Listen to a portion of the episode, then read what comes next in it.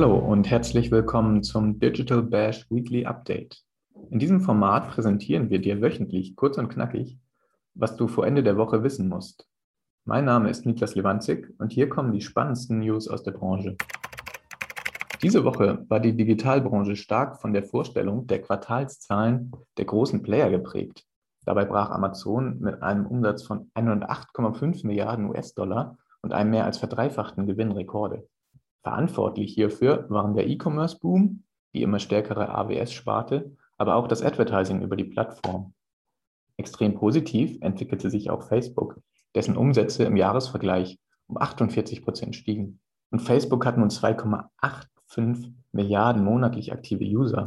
Dank immer mehr verkaufter iPhones, Macs und iPads konnte Apple wiederum den Umsatz sogar mehr als verdoppeln, auf über 26 Milliarden US-Dollar im Quartal. Wie sehr die Online-Plattformen in der Corona-Pandemie wachsen, zeigen auch die jeweils extrem guten Berichte von Pinterest, Microsoft, Spotify, Twitter und Google bzw. Alphabet.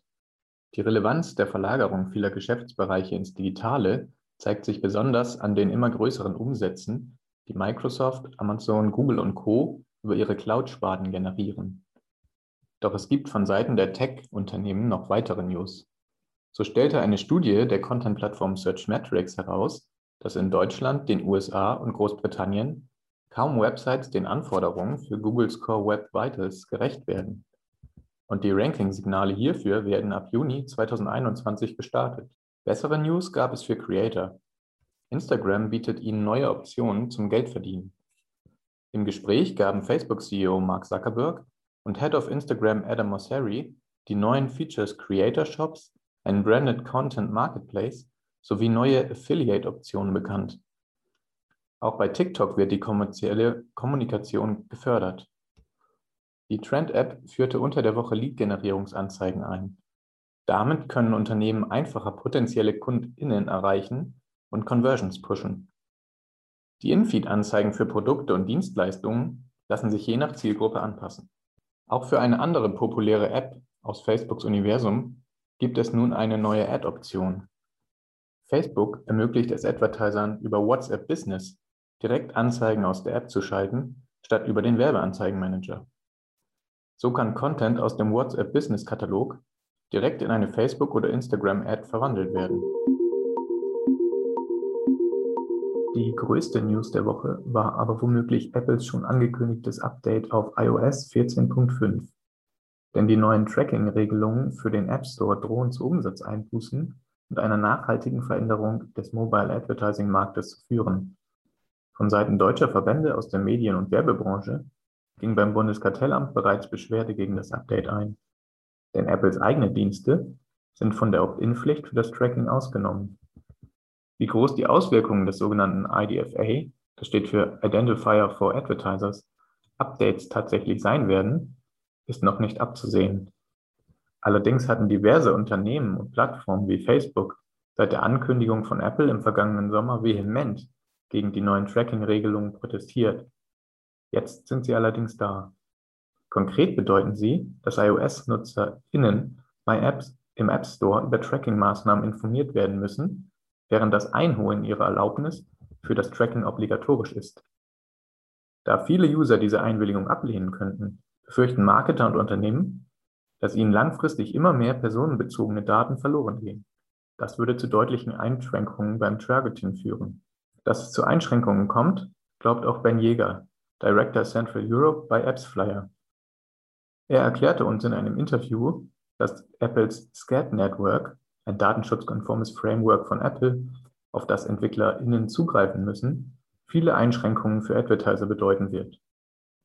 Außerdem sagt er, man müsse von einbrechenden Werbeumsätzen ausgehen und das werde die Apps besonders hart treffen, die sich größtenteils über Werbung finanzieren. Einige von ihnen werden möglicherweise auf In-App-Käufe oder andere Monetarisierungsmethoden umschwenken. Nun warnen Unternehmen wie Facebook, sogar mit eigenem Memo an die Advertiser, und TikTok die Marketer vor den Auswirkungen des Updates und geben konkrete Tipps, was es zu beachten gilt. Vor allem die Aktualisierung des genutzten SDK Software Development Kits zählt dazu.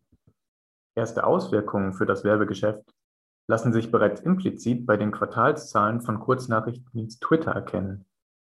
Denn obwohl Twitters Umsatz im Jahresvergleich um 28 Prozent auf rund eine Milliarde US-Dollar im ersten Quartal des Jahres anstieg und auch deutlich mehr User hinzukamen, stürzte die Aktie deutlich ab.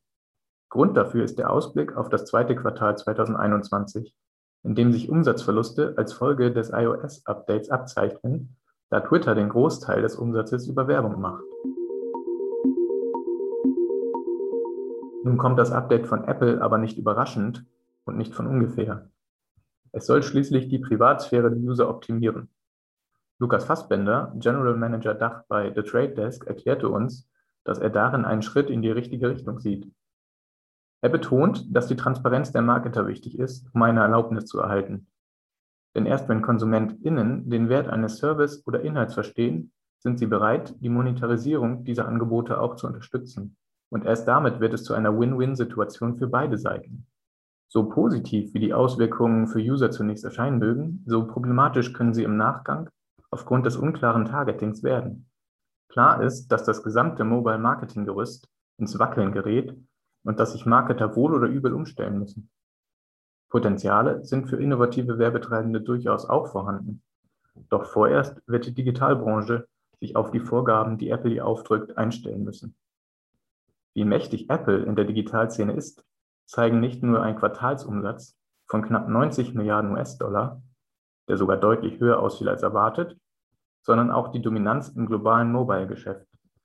Hätte Apple den Vorschlag des Mitarbeiters Eddie Q von 2013, iMessage zu Android zu bringen, nicht abgeschmettert, wer weiß, ob das Unternehmen nicht inzwischen auch den marktführenden Messaging-Dienst bereitstellen würde.